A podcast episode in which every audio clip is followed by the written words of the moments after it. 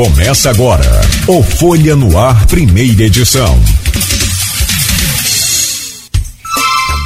Sexta-feira, dia 14 de abril de 2023. Começa agora pela Folha FM 98,3, emissora do grupo Folha da Manhã de Comunicação, mais um Folha no Ar. Temos o prazer de receber aqui, claro que seria muito melhor pessoalmente, mas numa outra oportunidade. Vamos é, lançar mão aí dessa, dessa tecnologia para conversar com a Aspásia Camargo nesta manhã de sexta-feira.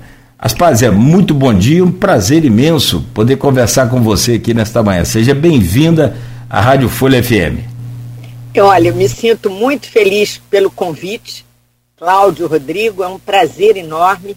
Eu acho que a, as facilidades da internet nos permitem isso, né? Conversar mesmo à distância e vamos trocar muitas ideias. Vocês são uma locomotiva aí na, na cidade, na região, e é uma interlocução fantástica. A gente já se conhece, não é, Cláudio?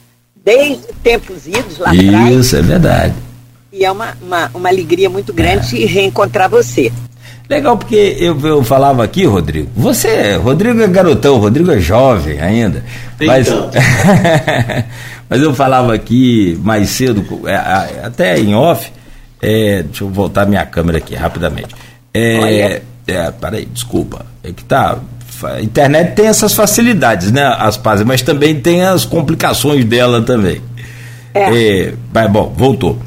É, então eu falava, Aspásia, quando eu comecei no rádio em 91, logo depois, Fernando Henrique ganhou a eleição, o PSDB entrou né, forte em 1990, em 94 ganhou a eleição com o Fernando Henrique, é, e, e, de lá a Aspásia foi como se fosse uma ministra, na verdade, da, da, do meio ambiente, dessa pasta importante aí, naquela época que já tinha né, uma discussão bem forte e intensa.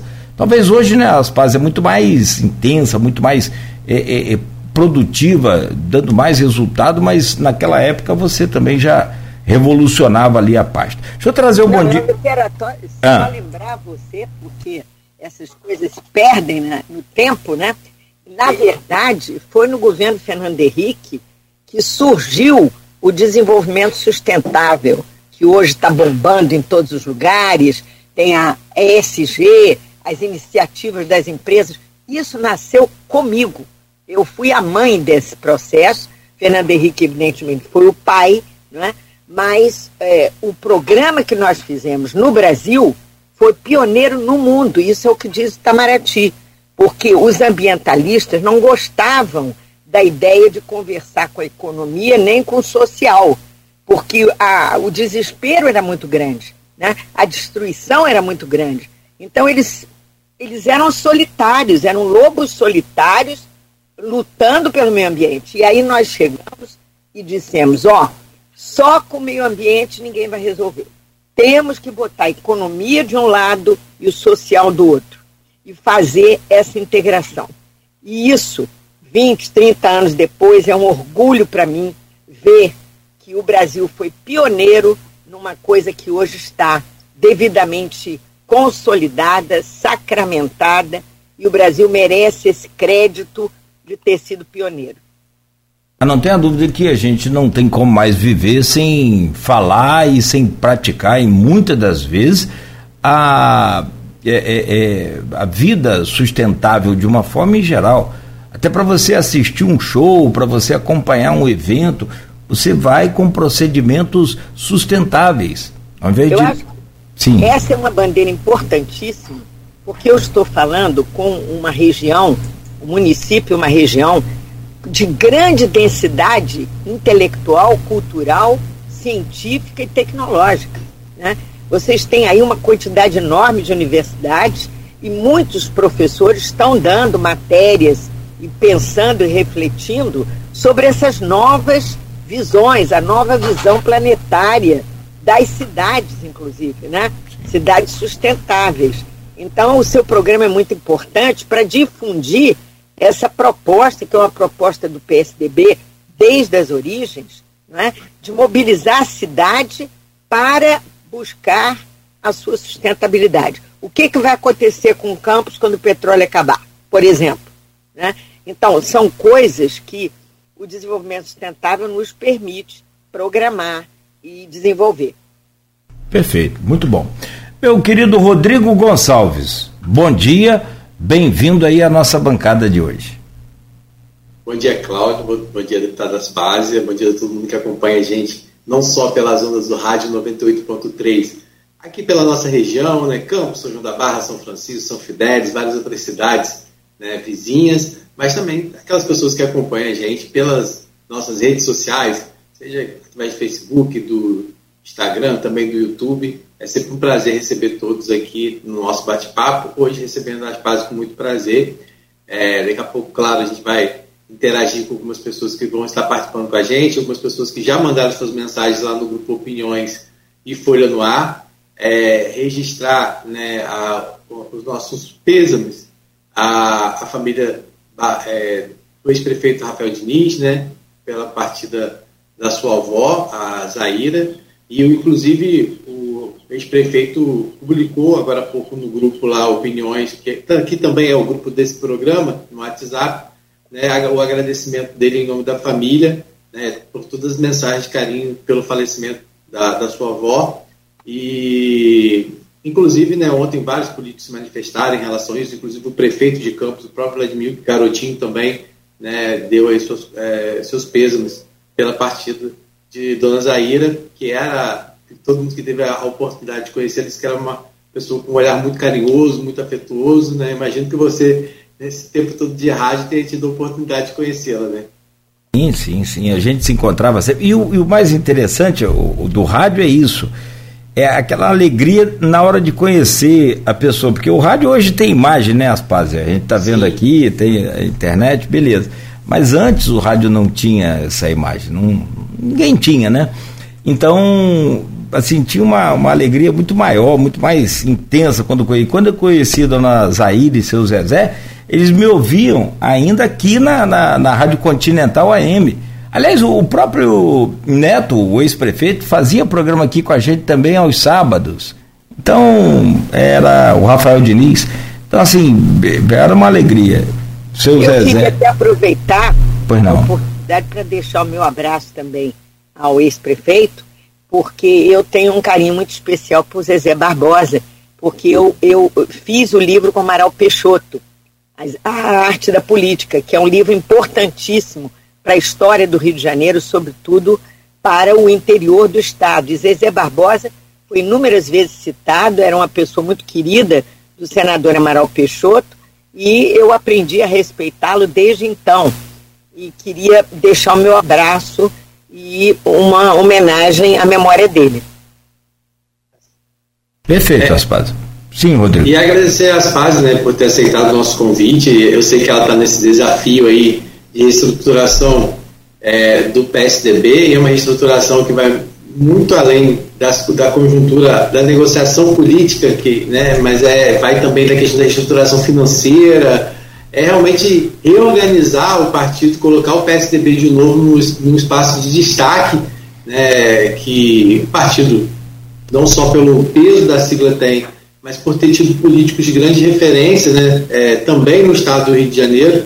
Então ela tirou esse tempinho dentro desse desafio todo que ela tem aí para bater esse papo com a gente é claro que a gente não vai se restringir só à questão do PSDB, até mesmo porque a espada tem, como ela mesmo colocou aí, né, conhecimento de causa para falar sobre muita coisa. A gente vive uma nova fase aí é, do saneamento com, com a concessão, né, privatização da SEDAI. A gente também tem para falar sobre desenvolvimento sustentável essa questão de investimentos aqui no Porto do Açu que visa isso, que é na nossa região, e ela pode falar um pouquinho também sobre, sobre esse assunto. Então, são vários temas que a gente vai ter oportunidade de estar tratando com as fases nesse programa, né? Então agradecer desde já a participação dela aqui com a gente.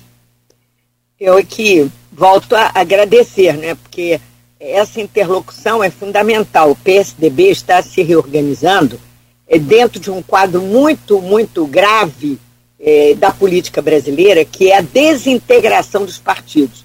Na verdade, nós temos uma tremenda crise do sistema partidário. As reformas que foram feitas, reforma recente, foi um fracasso. Né? Por exemplo, cortar completamente a, as fontes de suprimento do setor privado. Não era isso que precisava. Nós precisávamos restringir os exageros e os excessos. Né? Não é razoável que um candidato, seja ele vereador ou, pre, ou, ou prefeito, candidato a prefeito ou a governador ou a presidente da República, receba um caminhão de dinheiro de empresas pedindo favores. Isso tinha que acabar. Mas agora nós caminhamos no sentido contrário. Os partidos estão riquíssimos, e eu quero falar sobre isso. É importante. E esse dinheiro é, levantou a cobiça das lideranças. Hoje, o, a luta está dentro dos partidos para ver quem é que vai abocanhar o controle dos recursos que vão ser uh, distribuídos pelos candidatos. E muitos candidatos têm me procurado e dizendo que foram perseguidos, que não receberam recurso algum e também não podem arrecadar né, dos seus familiares, dos, sobretudo dos seus apoiadores. E isso está criando um constrangimento muito grande. Nós estamos oligarquizando os partidos. E mais, eu quero dizer a vocês que a, aqueles partidos que fizeram a redemocratização, o PMDB, o, o antigo PMDB, MDB hoje, é, o DEM, que era o PFL, ou desapareceram ou minguaram, ou perderam força. E eles já não eram perfeitos. O PSDB, inclusive, nasceu de uma cisão do, do PMDB, porque estava descontente com a, a política do partido. Queria mais técnicos, queria mais responsabilidade fiscal, queria mais protagonismo no programa. Né? Então, houve essa divisão. Mas hoje o que nós vemos é que houve uma mutação genética dos partidos. É como se o DNA tivesse sido alterado. E esses partidos de última geração são partidos inorgânicos. Ninguém sabe o que, que eles querem, não tem programas. E a resposta que nós estamos vendo é, é dramática, porque os, os políticos, as lideranças, estão perdidas eles ficam como nômades, circulando de um partido para outro, sem saber para onde ir. As brigas se sucedem e ninguém sabe o que, que eles querem. A população está perplexa. Qual é o programa? O que, que eles vão fazer? A briga é muito grande. O loteamento político é, é imenso, né?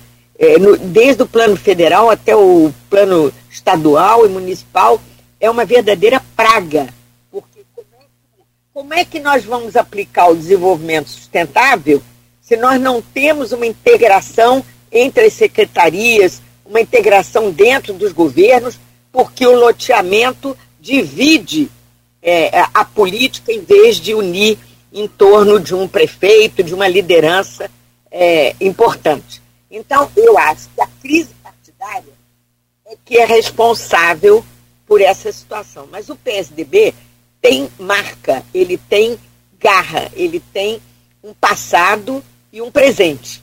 Né? Grandes lideranças, Eduardo Leite, por exemplo, foi sacrificado aí no meio dessa crise, mas ele é um enorme, ele é uma grande liderança. Imaginem vocês que ele saiu do governo e voltou, concorreu à eleição e ganhou. Né? Quer dizer, um grande líder, jovem. Eu acho que é com jovens, viu, Rodrigo? Homenagem aqui a você me dirigindo a você, eu me dirijo aos milhares de jovens. O partido PSDB hoje está aberto aos jovens, às lideranças que estão descontentes, e eu não quero aqui tocar em problemas muito polêmicos, mas vou tocar. Né? Essa crise nas escolas, esse profundo é, descontentamento, essa violência que está emergindo, é, é, só não vê quem não quer. Os jovens estão fora do poder. Eles estão vendo essa bacanal da política brasileira, né, assim, que não passa por eles, porque eles estão desempregados, estão indo para os Estados Unidos, para Lisboa, para outros lugares, porque aqui não encontram um caminho. E eu estou me dirigindo ao Brasil profundo, que é essa região magnífica que tem uma história de três, mais de três séculos. Né? Que história é essa que vocês têm? Incrível, que começa com os goitacazes, que agora são. Nós estamos querendo resgatar. Que dê a memória goitacais aí de vocês, que a gente precisa resgatar. Onde estão eles, os bravos guerreiros que foram. É, é, eles foram completamente é, disruptivos, né? Porque não aceitaram o prato feito que queriam dar a eles, né? Mas hoje, como você disse, tem o Porto de Açu, é, tem o petróleo que vai acabar, mas está aí ainda. O que, que a gente está fazendo com isso? Tem uma enorme comunidade tecnológica instalada em Campos. É o, é o maior município do Rio de Janeiro. Meu Deus, que coisa incrível! Território é tudo que todo mundo quer. Você sabe que os alemães fizeram uma guerra mundial por causa de território. Mas aqui no Brasil nós temos território, vocês têm território. Né? E eu outro dia ali, inclusive, é, é uma, uma região limítrofe, mas é, o Parque do Desengano, gente, o, a, o turismo da astronomia, olhar para as estrelas, descobrir as estrelas, e eu fico maravilhada que vocês têm um farol aí de Eiffel. Quem fez o farol foi Eiffel, antes da Torre Eiffel, antes da, da, da Estátua da Liberdade, este grande engenheiro revolucionário na sua época, com tecnologia totalmente disruptiva, pousou em Campos. Que história é essa que ninguém conhece? Então eu digo a vocês, humildemente eu estou aqui para dizer que quero aprender muito com, com vocês, quero homenagear essa cidade incrível, extraordinária, e quero dizer a vocês que a próxima campanha eleitoral vai ser de empoderamento dos municípios. Eu sou federalista, pratico o federalismo e acho que o município é o Atlas que carrega o Brasil nas costas.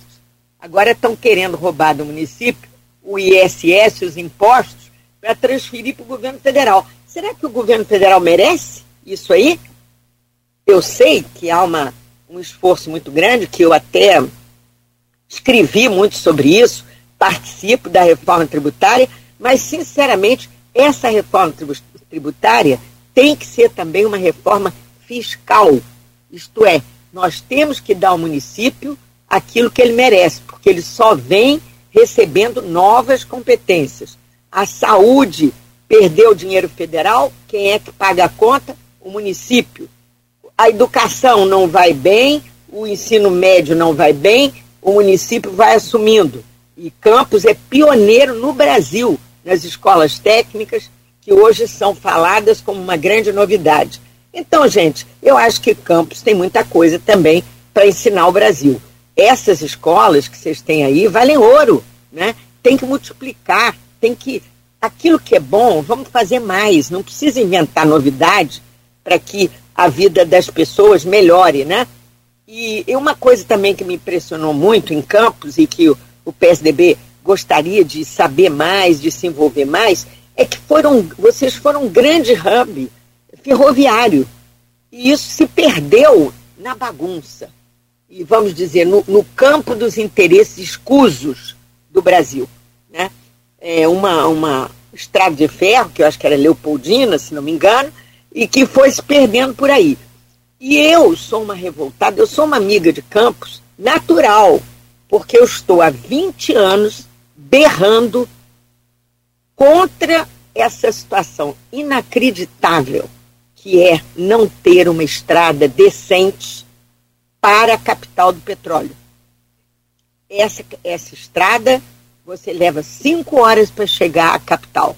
Em São Paulo, com a revolução que foi feita no interior de São Paulo, são Carlos, que levava mais ou menos o mesmo, o mesmo espaço de tempo, né, a mesma.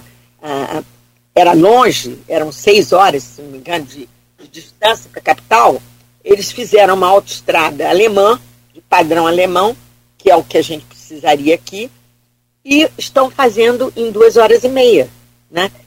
Então vocês veem que isso é uma vergonha, é uma vergonha que o governo federal tirando e vivendo às custas do petróleo de Campos, não tenha jogado o mínimo de recurso para fazer uma estrada decente. Né? A gente fica, às, às vezes que eu tenho da Campos, é o engarrafamento permanente, ou num lugar ou no outro. Búzios, que é a capital também da, do turismo no, no, no Rio de Janeiro, é, é, a mesma coisa, uma estrada de péssima qualidade, em, sempre engarrafada. Né? Então eu digo assim, são injustiças que estamos cometendo contra o interior do Estado. Nós precisamos dar um choque de infraestrutura, de recursos humanos, de capacitação de jovens no interior do Estado do Rio de Janeiro, para que haja uma equivalência né, e que nós possamos ter no Rio de Janeiro aquilo que São Paulo já tem há muito tempo: um PIB vigoroso, dinâmico e sustentável. É, eu queria aproveitar para é, alguns comentários dentro da, da fala da Espásia, é, principalmente no que, se diz, no que se refere a assumir esse desafio à frente do, do PSDB, né, que a gente sabe que é, vive um momento de federação com o cidadania. Isso aqui em Campos isso, é, reflete bastante nítido por conta é, de algumas questões que já foram colocadas e a gente vai explorar diante desse programa. O PSDB hoje tem à frente do Diretório Municipal o Orlando Portugal, que é, é presidente, inclusive, do Fundo de Desenvolvimento de Campos, que é uma parte importantíssima dentro de tudo isso que a Aspasa está falando, inclusive com uma nova proposta né, de voltar a ter recursos alocados diretamente da arrecadação de rochas de petróleo para incentivar mais uma vez a, a vinda de empresas, investimentos no nosso município, algo que foi feito lá no passado, mas que infelizmente não foi feito da forma correta, né? E o legado deixado, infelizmente, é, até hoje se tenta recuperar o prejuízo, né, do que foi deixado lá atrás, com empresas que vieram, montaram sua estrutura, receberam dinheiro, não pagaram, foram embora, abandonaram os empreendimentos. Né? Então, é uma parte importante é, que está na mão do, do Orlando Portugal. E a gente tem a questão de cidadania, que é o partido do ex-prefeito Rafael Diniz. Né? Então, a gente tem hoje o PSDB na base do, do, do prefeito Vladimir Garotinho, inclusive falando sobre a possibilidade da reeleição dele, de estar apoiando né, a reeleição dele. E, por outro lado, nós temos o Cidadania, que nessa federação é, claro, oposição aí ao prefeito. Então é uma coisa que em Campos está bem nítida essa questão da, da, dessa federação né, e o que isso vai implicar e eu, depois a gente pode perguntar às partes como é que fica isso no Estado de forma geral, a relação PSDB e cidadania. Mas também queria falar como ela, como ela falou em relação à questão de recursos partidários e é, por pessoas que estavam no partido e não receberam recursos, e a gente sabe que isso é muito nítido, principalmente em relação às mulheres. E ter hoje uma mulher à frente né, da presidência estadual do PSDB, isso também é muito emblemático e importante, né, porque a gente sabe que, é, infelizmente, pela questão da cota, que é obrigatória, e nessa eleição, por exemplo, municipal, tem a questão né, do, de pelo menos oito, tem que ser do gênero contrário, então se você tem 18 homens você tem que ter oito mulheres, ou se você tiver 18 mulheres, você tem que ter oito homens. Né? E a gente sabe que muitas vezes as mulheres elas são convidadas a estar, a estar na discussão política simplesmente por cota, para atingir a cota. Né? E essa não é, não é de forma alguma né, o que se espera né, quando é, de uma mulher na política. E a Aspásia, está na frente, queria primeiro que ela falasse um pouco sobre esse panorama, né, de como é aceitar esse desafio, falar da relação dela com o PSDB como surgiu o convite e como ela vê essa questão da participação da mulher na política, o espaço da mulher na política. Bem, é, eu, eu acho assim que o PSDB do Rio de Janeiro foi muito maltratado, né? porque tivemos várias intervenções, o PSDB é, já vinha sofrendo, como eu disse, as consequências de um sistema partidário que estava se esfacelando, né? e uh, no Rio de Janeiro a situação foi particularmente penosa, que nós tivemos várias intervenções da Nacional que só agravaram o problema. Né? Porque, na verdade, nós estávamos muito tutelados por São Paulo. Né? Era o governador Dória que estava elegendo praticamente os nossos, os nossos dirigentes, e, e isso acabou não dando certo, porque o partido foi perdendo aquilo que o pouco que tinha desapareceu. Mas eu quero dizer a vocês que não é só o PSDB que perdeu coisas. Vocês reparem que dentro, por exemplo, da Câmara Municipal do Rio de Janeiro, na própria Assembleia, é uma fragmentação partidária. No, no, no governo federal, na, no Congresso Nacional, você vê que os partidos estão divididos em, em pequenos pedaços, né? e pequenos pedaços que não se comunicam. Você falou agora de cidadania, o PSDB tem uma relação maravilhosa com cidadania. Eu mesma sou, estou no conselho da Fundação é, do Cidadania. Né? Então vocês vejam a que ponto as coisas funcionam é, bem entre nós. Né? É, eu acho que, do ponto de vista é, ideológico, programático, é, é, nós temos muitas afinidades profundas até. Agora, o que está faltando é que, como os partidos foram descaracterizados, né, e a dança das cadeiras e as alianças políticas foram agravando isso tudo, nós temos que agora amarrar os cacos né, e dizer o seguinte: o que, que eu quero fazer? Porque o que une um grupo político é a sua vontade de fazer alguma coisa. E, e com quem ele vai fazer? Por isso que eu estou me dirigindo aqui aos jovens, estou me dirigindo aos professores, aos estudantes, é, enfim, às forças vivas, à mídia, né, aos, aos, aos às lideranças de comunicação, que são importantíssimas, e, obviamente, as lideranças políticas. Mas nós queremos a, a ordem a orientação do, do, do PSDB nacional é renovar o partido, trazer sangue novo. Porque quando as pessoas estão muito, há muito tempo num determinado partido ou máquina, a tendência às vezes é se acomodar, é cansar, mas mesmo assim, eu quero dizer a vocês que mal eu sentei na cadeira, isso não tem nem duas semanas, o número de tucanos que estão voltando ao ninho e um, uma, um, um membro ilustre do, do Partido em Campos costuma dizer assim, as borboletas vão voltar para o quintal, para o jardim. É, então eu acho muito bonita essa imagem das borboletas voltando para o jardim. Né? Muitas pessoas desgarradas que começaram a estranhar o partido, ou a perder a identidade com o partido, às vezes até foram sacrificados, nesse processo todo, estão voltando. Mas o principal é trazer sangue novo. Né? Sangue novo que entenda que o Brasil precisa de reformas. Nós, brasileiros, estamos perdendo enormemente posição. Vocês sabem disso. Nós fomos a sexta economia do mundo lá atrás, no fim do no, no regime militar. Hoje estamos em décimo segundo. A Índia já passou o Brasil fomos exemplo para a China. O, o Deng Xiaoping declarou isso publicamente. O grande exemplo que a China quer seguir nas suas reformas é o desenvolvimento do Brasil, que mostrou que é possível sair de uma situação subalterna para o primeiro plano. Isso foi Deng Xiaoping que disse isso, o pai das reformas, é, da reforma econômica chinesa. Agora, qual é o problema? É que na China e eu não quero imitar a China de jeito nenhum, cada país tem a sua história, a nossa é uma história democrática, mas a nossa democracia não ajudou o processo de, de emancipação econômica do Brasil. O nosso desenvolvimento está estacionário. E quanto mais você centraliza poder em Brasília, pior fica essa, a situação. Mais paralítico fica o Brasil.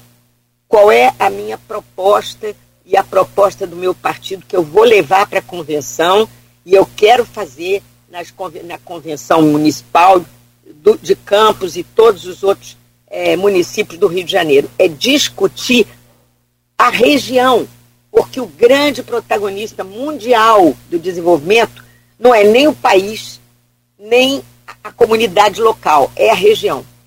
Então a região tem que estar unida. E quando eu olho para o mapa do Rio de Janeiro, o que, que eu vejo?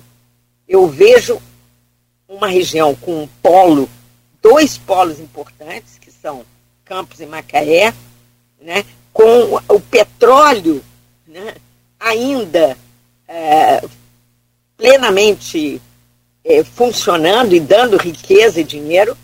E vocês estão falando de fundos, de petróleo, tudo isso. Eu acho que esse fundo soberano tem que ser feito o dinheiro não pode ser desperdiçado em bobagem, ele tem que ter um plano estratégico para aplicar no município, para tirar o município é, da posição em que se encontra e elevá-lo no plano econômico, social, cultural do protagonismo. Né?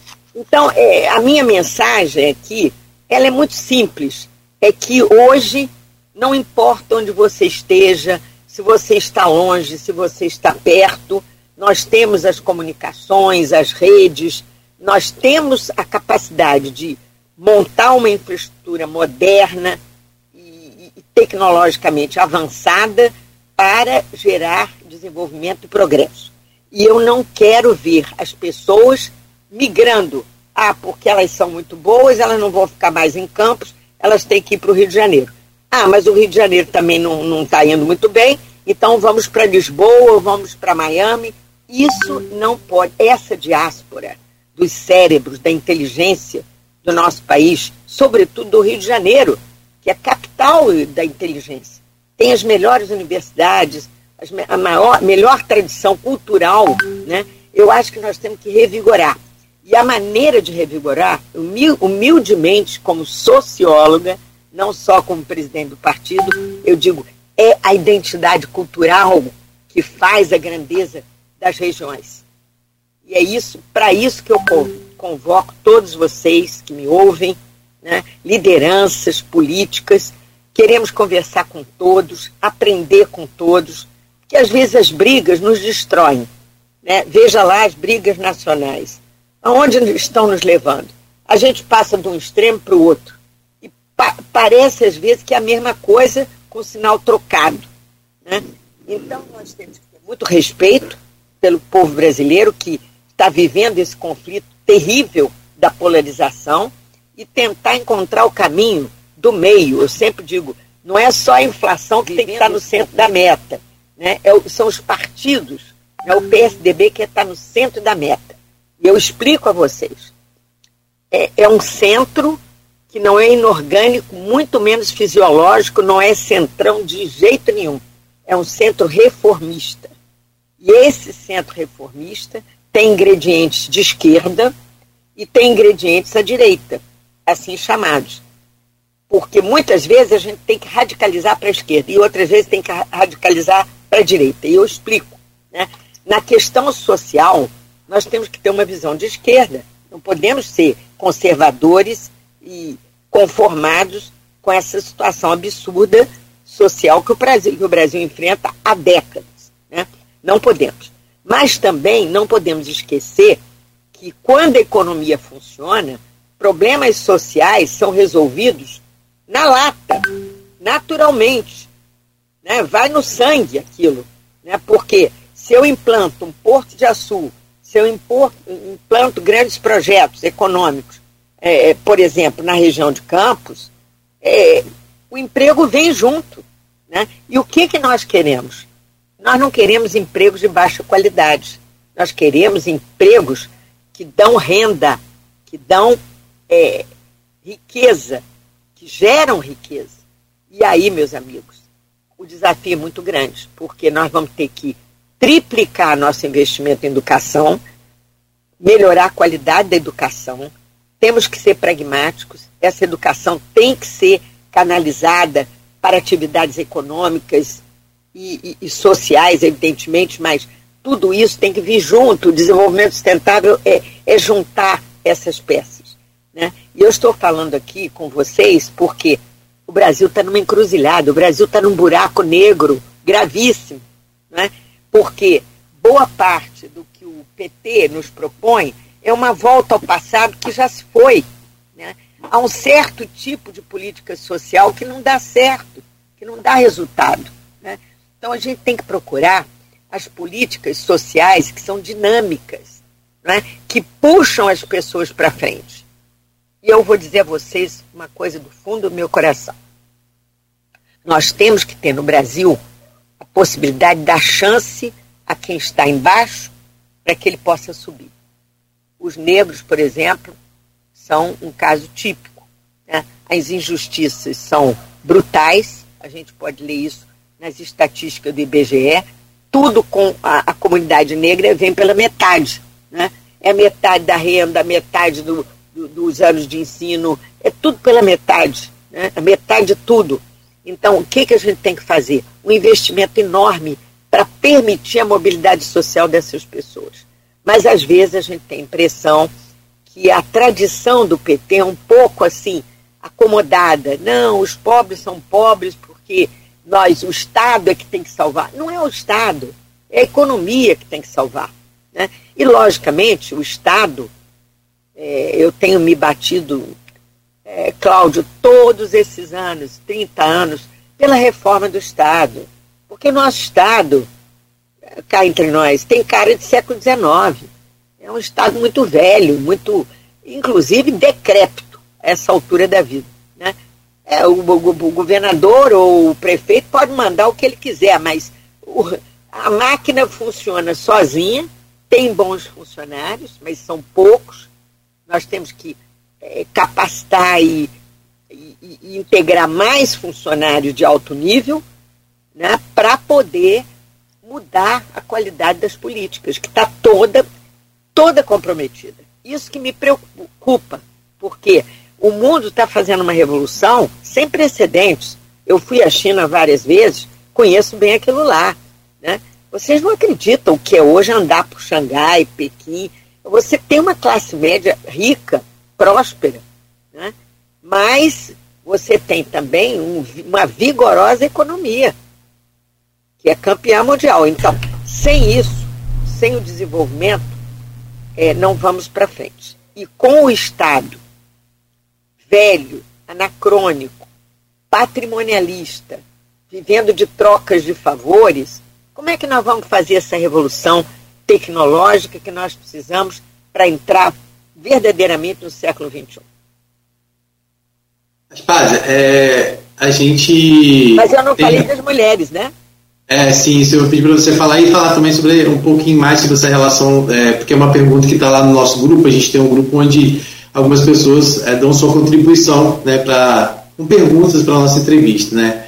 E uma delas foi feita exatamente pelo o Sérgio Mendes. Ela chegou a falar alguma coisa já a respeito, mas queria que falasse um pouco mais.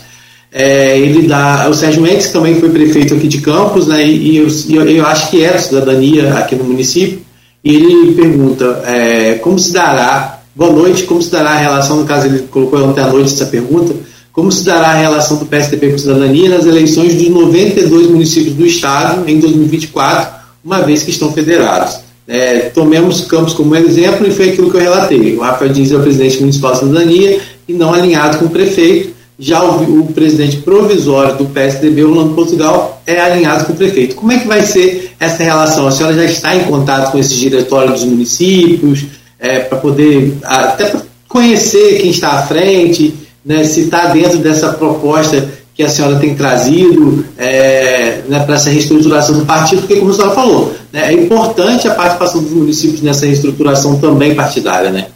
Exatamente. Bom, voltando às mulheres, eu concordo com tudo que você disse.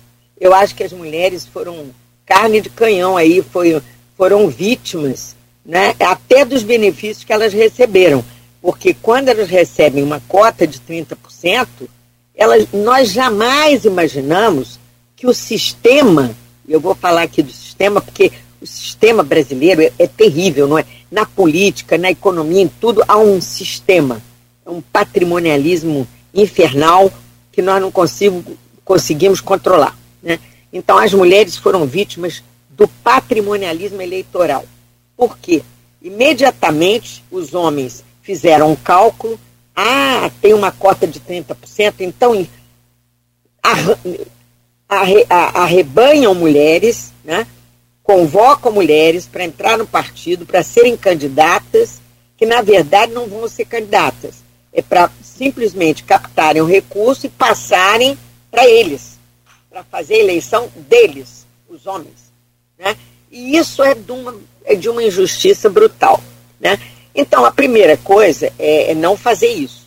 A segunda coisa é escolher mulheres à altura do desafio. São mulheres líderes que estão que têm liderança na universidade, nos seus trabalhos, na advocacia, na engenharia, onde for, né? Mas tem que ter liderança. Não adianta ser só mulher, né? Mas essas mulheres é, eu tenho muita, muita confiança, sabe, Rodrigo? Porque por onde eu passei na minha vida, eu vi que quando o desafio é muito grande e os homens às vezes desanimam ou simplesmente ignoram as mudanças, as mulheres abraçam. Na Agenda 21, que foi o grande documento do desenvolvimento sustentável, eram mulheres pelo Brasil inteiro fazendo o trabalho, né? fazendo a mudança. Porque as mulheres querem mudar. As mulheres não podem viver num mundo de patrimonialismo, de trocas, quando elas têm uma visão muito diferente. Né? E eu digo a você, eu como. Por que, que eu fui escolhida como mulher? Eu acho que é porque o Eduardo Leite é diferente. Ele é diferente. Ele confiou em mim. Né? E ele confiou em mim para fazer uma reestruturação. Não é só para me acomodar, e aí, bom, quem é o candidato por aqui? Vamos lá, vamos cá. Não, vamos falar com grandeza sobre campos, sobre o futuro de campos, sobre os problemas de campos. Vamos juntar as lideranças, é, conversar com as pessoas para poder escolher um rumo. Né? O rumo pode ser o mais diverso. Nós temos com cidadania um diálogo permanente. Eu sou amiga do Conte Bittencourt, é um grande líder, é um homem que conhece profundamente, milita na área da educação e tudo mais. Então, nós temos uma enorme é, afinidade, né? Mas é preciso que a gente honre o nosso passado e as nossas raízes, né? Para não ficar aí a deriva nos braços de um e de outro sem saber o que quiser, que vamos para onde vamos, né? Então é, é preciso saber para onde vamos. Como eu disse, a, a linha mestra é centrar no, no centro, é meta de centro, com incursões à direita e à esquerda. Direita, entre aspas, né? É, você sabe que eu vou defender essa tese na, na grande convenção do partido que nós temos que abraçar a economia social de mercado, que sempre foi inspiração de Franco Montoro, da democracia cristã alemã, e que não tem nada a ver com o neoliberalismo, que o PT critica, eu critico também, mas também não é a tal social-democracia que já foi embora. A social-democracia era uma burocracia danada, o Estado controlando os recursos, distribuindo os, o capital e os sindicatos se entendendo, não há mais isso. Né? O que há agora é uma tremenda corrida pela tecnologia e pelas mudanças. Então, isso aí dito, o que quer dizer? Nós vamos abrir a, as conversas, estou abrindo aqui com vocês, quero dizer. Né? É, é até uma coisa bem interessante, porque se eu conversar dentro de um circuito fechado do partido, às vezes eu posso ter três ou quatro pessoas e ficar eu mesma confinada naquela, naquela é, âmbito familiar ali fechado, né? Mas eu, abrindo o debate com vocês, eu estou fazendo uma coisa muito maior, né? Eu estou ouvindo, olha aí, eu estou ouvindo o Sérgio, estou ouvindo é, todo mundo que quer falar comigo, quer perguntar. E essas pessoas, eu convido essas pessoas a, a vir a uma conversa. Eu vou estar aí, eu eu não sou como os outros. Né? Eu vou estar presente porque eu amo isso que está aí, esse patrimônio histórico. Eu sou uma historiadora, então quando eu vejo a identidade que vocês têm meio submersa aí, mas nem sempre, porque vejam só, Campos é muito atuante politicamente. Eu diria até que é belicoso. Tem um lado goitacás aí de vocês que Deus me livre. Vocês brigam mesmo. É As brigas políticas, eu não quero estar nessas brigas. Eu quero estar na solução. Eu quero dizer a vocês uma coisa. Ontem houve uma reunião na Academia de Letras para comemorar os 25 anos de uma revista maravilhosa que eu mostrei a vocês, chamada Inteligência. E lá, o Pedro Dória disse uma coisa maravilhosa na abertura da palestra, da conferência ele disse o seguinte, que as redes sociais são grandes é, formas de amplificação da praça pública. Agora o povo inteiro participa disso, desse debate.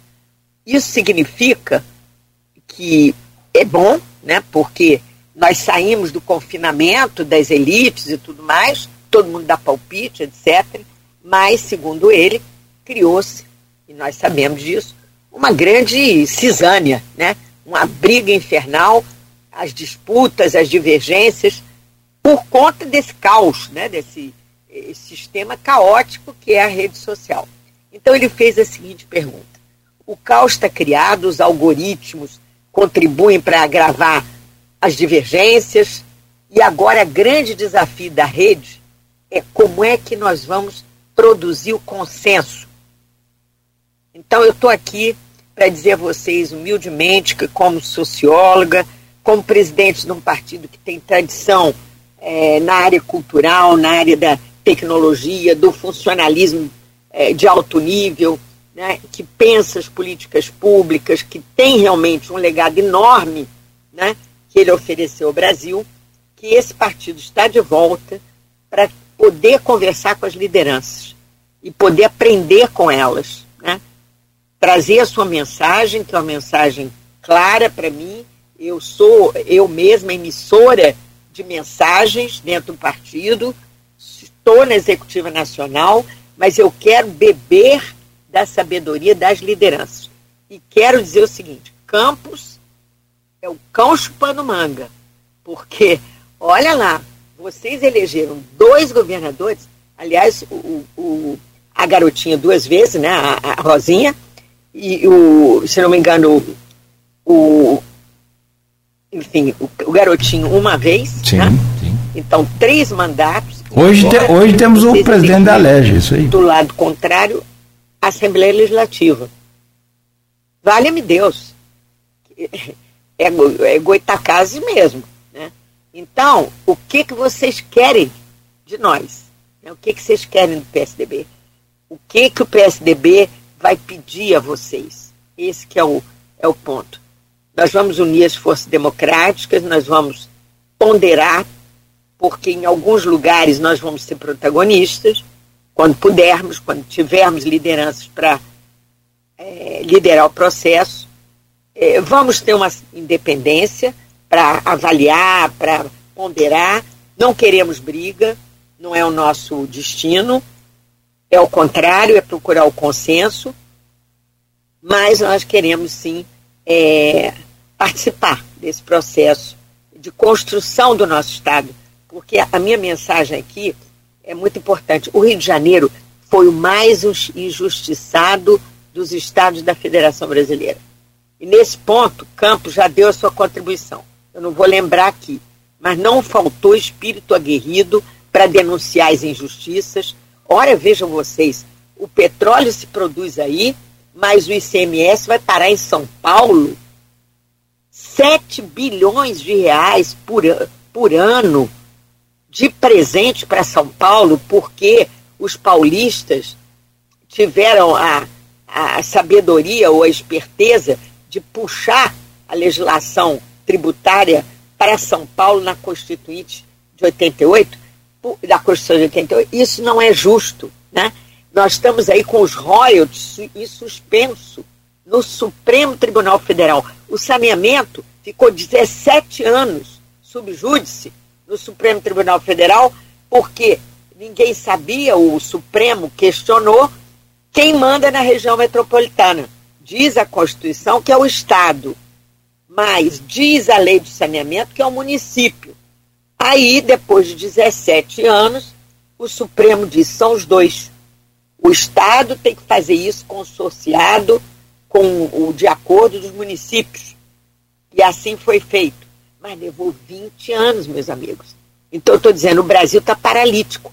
Tudo que tem que resolver, e agora, felizmente, o Rio de Janeiro foi a única coisa que o Rio de Janeiro realmente liderou e marcou gol. Porque no resto foi uma, uma confusão. As Olimpíadas, quem pagou a conta no final foi o prefeito do Rio de Janeiro. E faliu a cidade. A cidade ficou em, em estado muito precário. Né? Então vejam vocês que desafio nosso. Hoje nós temos, é, eu vou citar aqui para vocês, a fusão uniu o que aquele, aquela medida lá do, do, do território neutro de 1834 dividiu. Nós éramos um só. Né? Em 34, não, o, o Distrito Federal, Rio de Janeiro é município neutro, ficaram vocês para cá e nós para lá. O que, que aconteceu de infelicidade para o Rio de Janeiro? É que, enquanto o café crescia como um, poder é, anti-escravagista e dinâmico em São Paulo, né, o que nós tínhamos aqui, o café do, do Vale do Paraíba, Paraíba é, entrava em decadência e também a cana-de-açúcar perdia terreno. Acabou sendo assassinada pelo Delfim Neto em favor de São Paulo. Né? Então nós tivemos em 1980 esse golpe certeiro. Aliás, o Delfim fez várias maldades com o Rio de Janeiro. Uma foi essa, outra foi tirar também o, o é, a bolsa, aproveitar o, o Nas Terras e levar a bolsa para São Paulo. A nossa era muito melhor do que a de São Paulo e ninguém reagiu. A nossa elite não reagiu. Por isso que eu digo, um lado Goitacazes na elite do, do estado do Rio de Janeiro vai fazer muito bem. Eu acho que vai. Agora, Bom. eu só espero que o lado Goitacazes use expedientes velhos, clientelistas, para dominar por pouco tempo. Ninguém consegue ficar no governo em cargos de confiança, etc., por muito tempo. Então vamos construir uma coisa mais sólida e mais permanente. Aspásia Camargo está conversando ao vivo conosco aqui pela Folha FM em nossas redes sociais. Aspásia, nós precisamos fazer um intervalo. Eu vou te pedir licença rapidamente. É o tempo só para a gente tomar um, um, um cafezinho e seguir com esse excelente papo, essa excelente conversa aqui é, nesta, nesta manhã. É, eu só queria deixar três pontos e aí até no próximo bloco você pode comentar sobre eles que eu vou colocar aqui. Os números do PSDB de hoje são bem diferentes daquele PSDB de. Eu acho que o auge foi em 2010, se não me falha aqui a curta memória. É, mas depois você comenta, depois do intervalo, por favor. Que você tem muito conteúdo, então já viu, né? Fica. É, é, como diz você, me parece que você tem meio que uma veia goitacá. É... Eu me sinto muito orgulhosa. Bom, isso é bom, isso é bom. Então, assim, é, a gente precisa aprender a lidar com essa situação dessa, desse sangue fervoroso goitacá. Mas a, a questão do, do, PSDB, e diminuiu muito. Eu acho que em 2010 o PSDB teve 10 governadores. Hoje são três: Rio Grande do Sul, Mato Grosso do Sul e Pernambuco, com uma mulher, aliás, governadora. Também é muito bom. Mas em termos de números, houve um encolhimento. Na, no, no Congresso, o, o, o PSDB tinha 37 deputados federais na Câmara Federal caiu para 17 nessa última eleição. E aí depois a gente fala sobre isso. Você até comenta sobre esse encolhimento. Tem gente que fala que o partido saiu nanico dessa última eleição, que chamado nanico, né? É, Alckmin hoje com Lula, um dos tucanos mais legítimos. Acho que você valeria o seu comentário sobre essa passagem também. Enfim, e só para registrar aqui, ô, minha querida Aspásia Camargo, Campos, como você disse, tem cerca de 400 patrimônios históricos já é, reconhecidos pelo nosso COPAN, que é o Conselho Municipal. E, enfim, nós perdemos para Miracema em termos de qualidade de conservação desses patrimônios. Os nossos aqui estão abandonados, caindo por falta de manutenção. Veio uma verba da Alerj está agarrada lá na UENF e ninguém consegue desagarrar essa verba. Parece que os caras sentaram em cima do cofre e o dinheiro está lá. Há um ano e meio exatamente, 20 milhões de reais, né, que a Alerj determinou para a recuperação do solado do colégio, uma das primeiras obras é, da nossa região, década, acho que século 17, se eu não estou enganado. Então nós temos uma riqueza histórica fantástica. E só para concluir, não temos uma vírgula da história de Campos na grade curricular desse município. Não dá. Eu não, não dá. consigo. Depois você me dá a sua opinião Daqui a pouco sobre isso. É, eu, eu, eu, eu, brigo muito, eu luto muito por essa questão. Minha esposa é professora da rede municipal e, infelizmente, não tem uma vírgula, então eu não sei que dia que nós vamos saber reconhecer um solar dos Arizes, a importância que ele tem para gente, um solar do colégio, onde está hoje o arquivo público. Se perguntar às crianças, elas não sabem, até porque não estudaram. Então, se eu não estudei, evidentemente que eu não vou saber. Teve época aqui que a gente estudava a história de Curitiba, lá no Paraná. Enfim. 8 e 9, nós vamos voltar aqui com a Aspásia Camargo, a seguir, dentro de instantes, no Folha no Ar, que hoje tem Rodrigo Gonçalves da bancada com a gente aqui ao vivo também. É, no Face, YouTube, Instagram, na Twitch TV, você pode inclusive interagir com a gente aqui lá na página do, do Face e a gente volta em instantes. O oferecimento é de Proteus, Unimed Campos, Laboratório Plínio Bacelar e Vacina Plínio Bacelar. Já voltamos com Folha no Ar ao vivo aqui pela Folha FM 98,3, emissora do Grupo Folha da Manhã, ao vivo também aí pelo Face, pelo YouTube, Instagram. O programa de hoje tem o, o oferecimento de Proteus, Unimed Campos, Laboratórios Plínio Bacelar e Plínio Bacelar Vacina.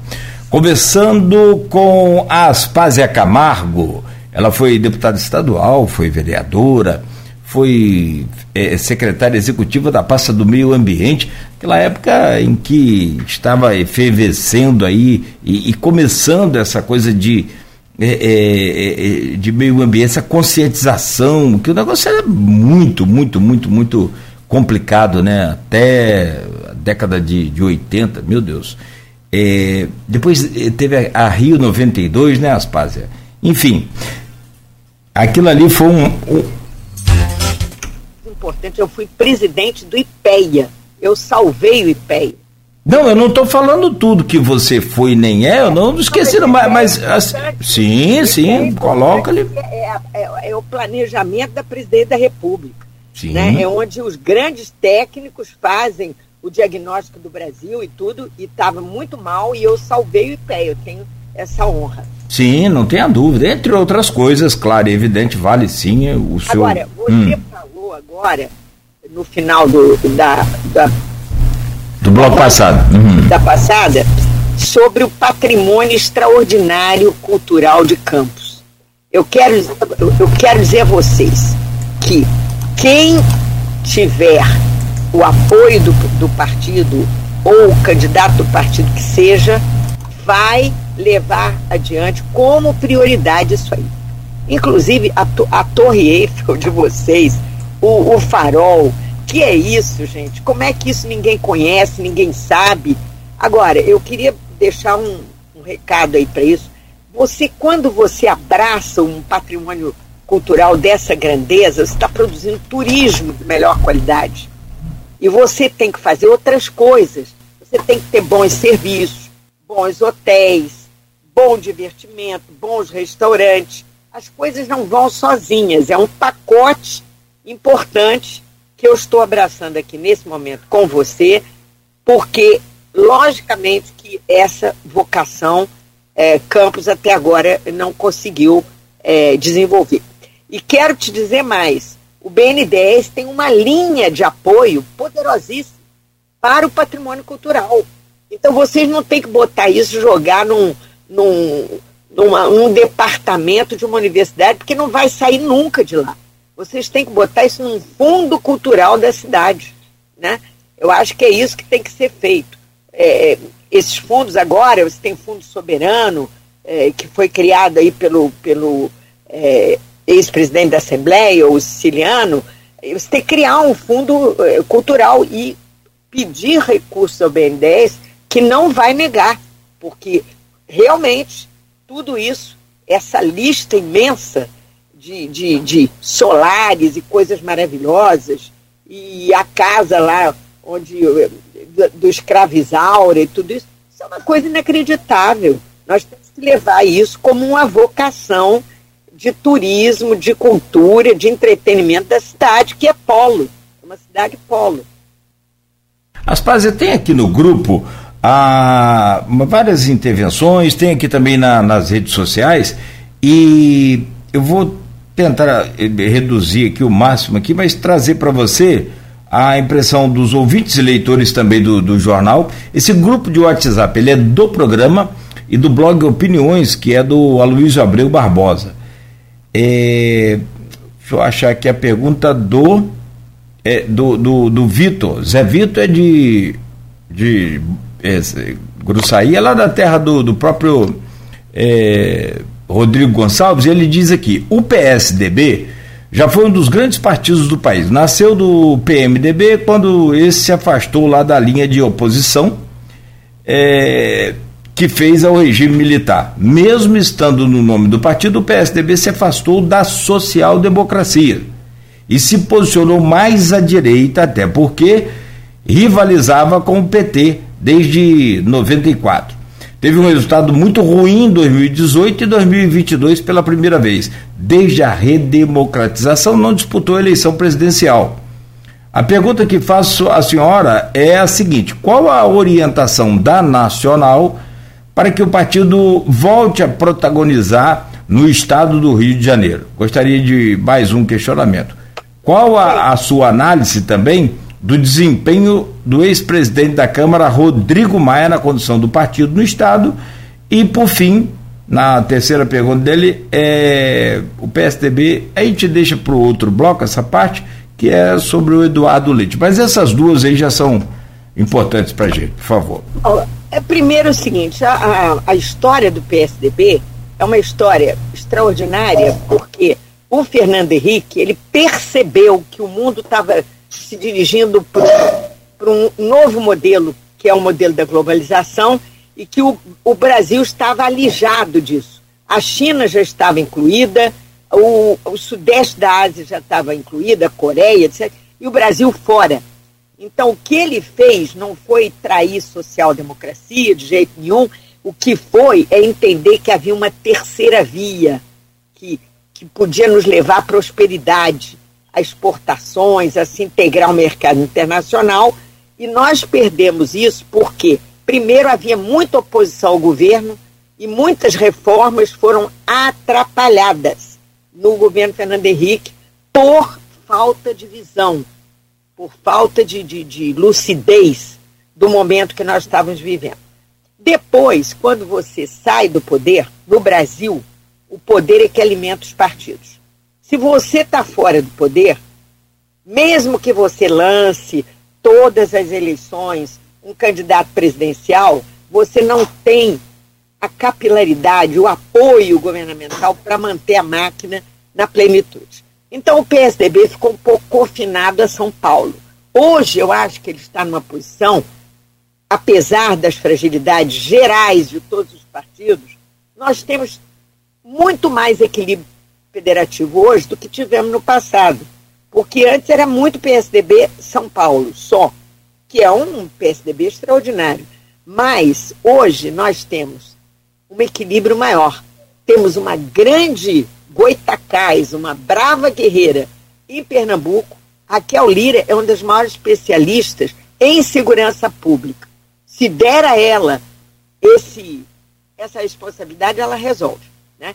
O, o, o, o, Mato Grosso, que é hoje Mato Grosso do Sul, é uma potência, uma cidade extraordinária, linda, rica, maravilhosa, está na mão de um tucano, né, que é o Eduardo Rádio. E depois nós temos no Sul, que é sempre o guardião da pátria, né, desde sempre, desde lá as lutas cisplatinas, está lá o nosso Eduardo Leite, que é incrível. E por causa dele, eu estou numa posição em que a mulher assume a sua responsabilidade de organizar a casa. Meu trabalho é simples. Eu sou uma dona de casa que quer organizar melhor essa casa. Né? Então, isso é uma coisa. O Rodrigo Maia foi realmente uma, enfim, uma coisa infeliz. Por quê?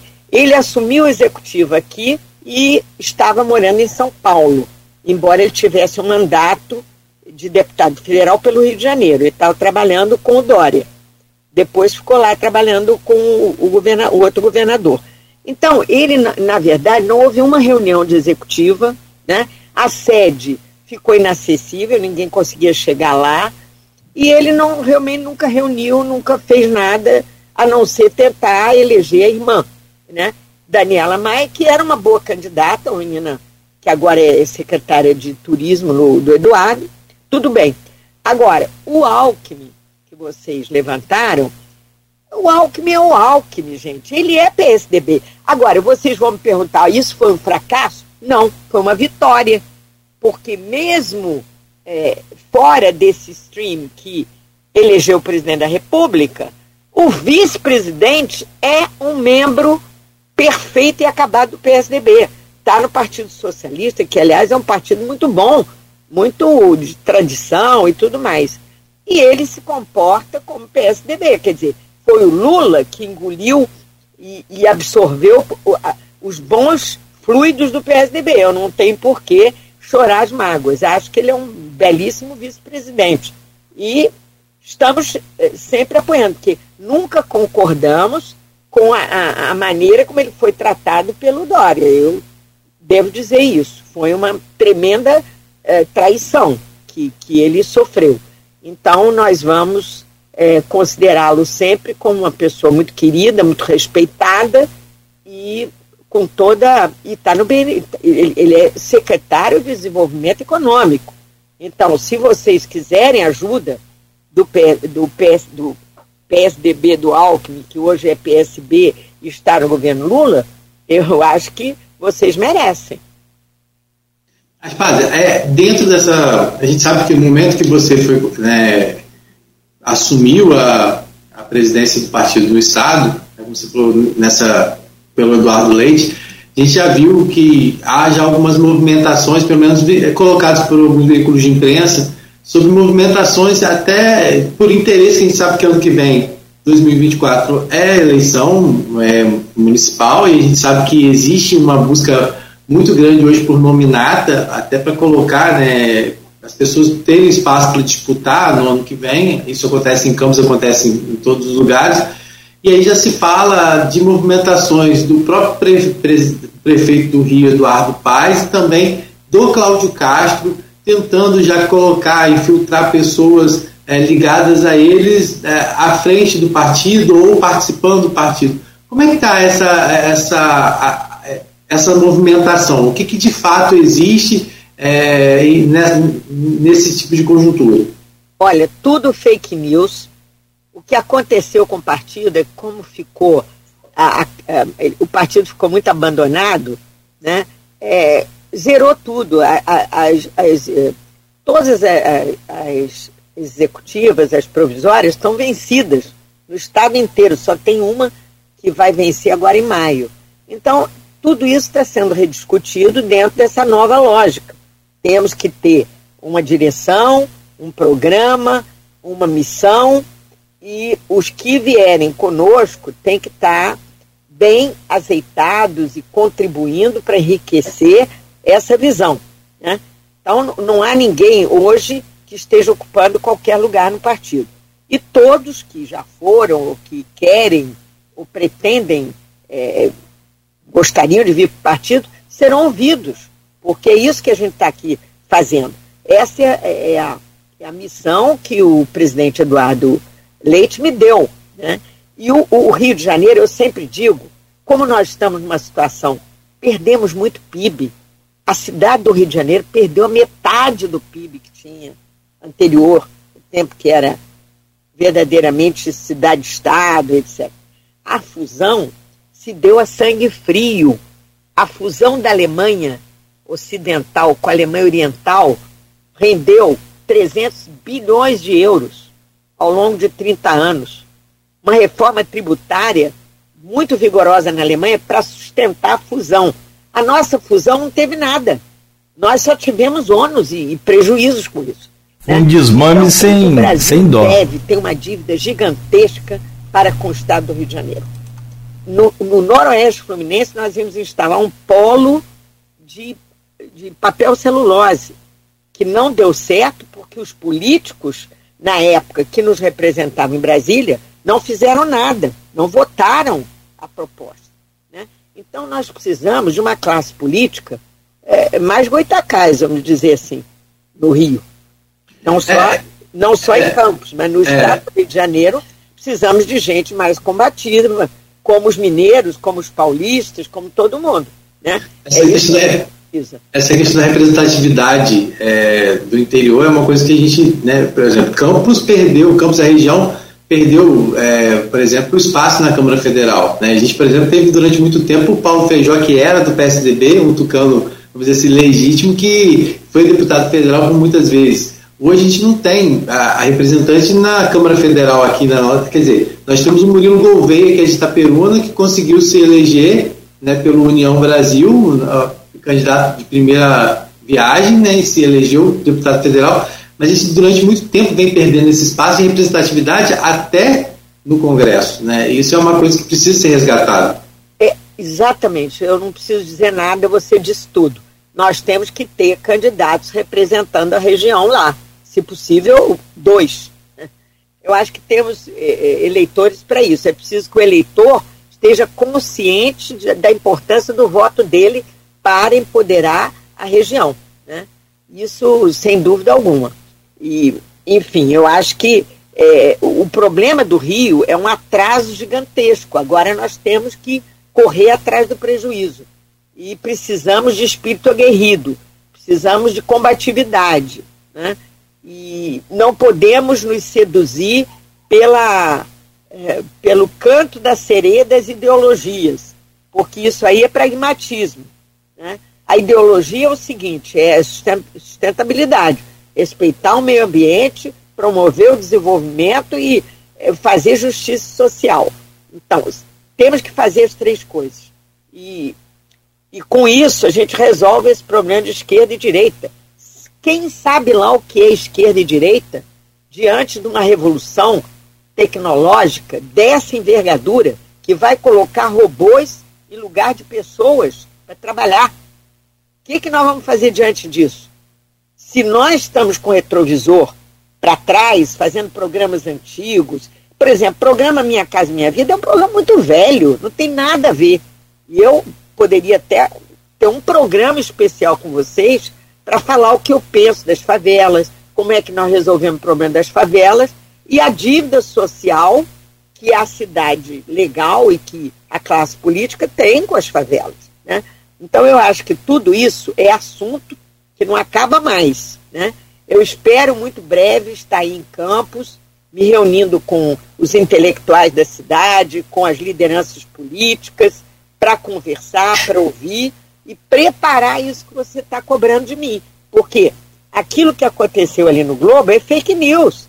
Né? Um menino ali é, resolveu passar uma informação, ninguém é, testou, ninguém quis saber.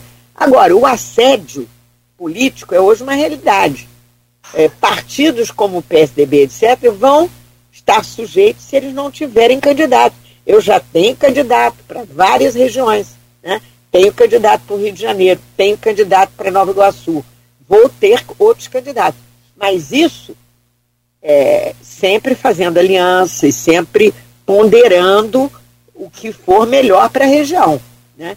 Se não tiver liderança, nós temos que seguir as lideranças apoiar as lideranças. Acho que temos que olhar para a cidade, porque a, a próxima eleição é municipal. E o município é a alma do federalismo brasileiro. Pela Constituição, isso é a verdade. Né? Então, precisamos é, olhar para isso. Agora, acho que os tropeços que o PSDB viveu não são nada diante da vitalidade que nós podemos é, devolver ao partido com a ajuda da sociedade, porque sem ela não vamos. Agora, digo a vocês, se não houver uma reforma partidária, a democracia brasileira vai estar gravemente prejudicada. Porque o PSDB sofreu muito porque ele ficou desde o governo Fernando Henrique sem ganhar a eleição. Mas por que, que não ganhava a eleição? Porque o aparelhamento da máquina vinha de cima.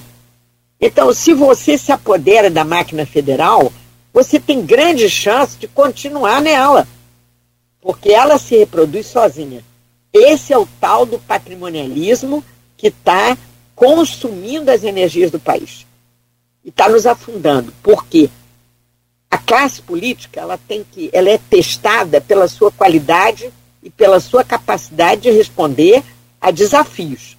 E nós temos hoje uma classe política amorfa, é, uma classe política fisiológica, né, que vive de expedientes e que costuma passar o, a carroça na frente dos bois. Né?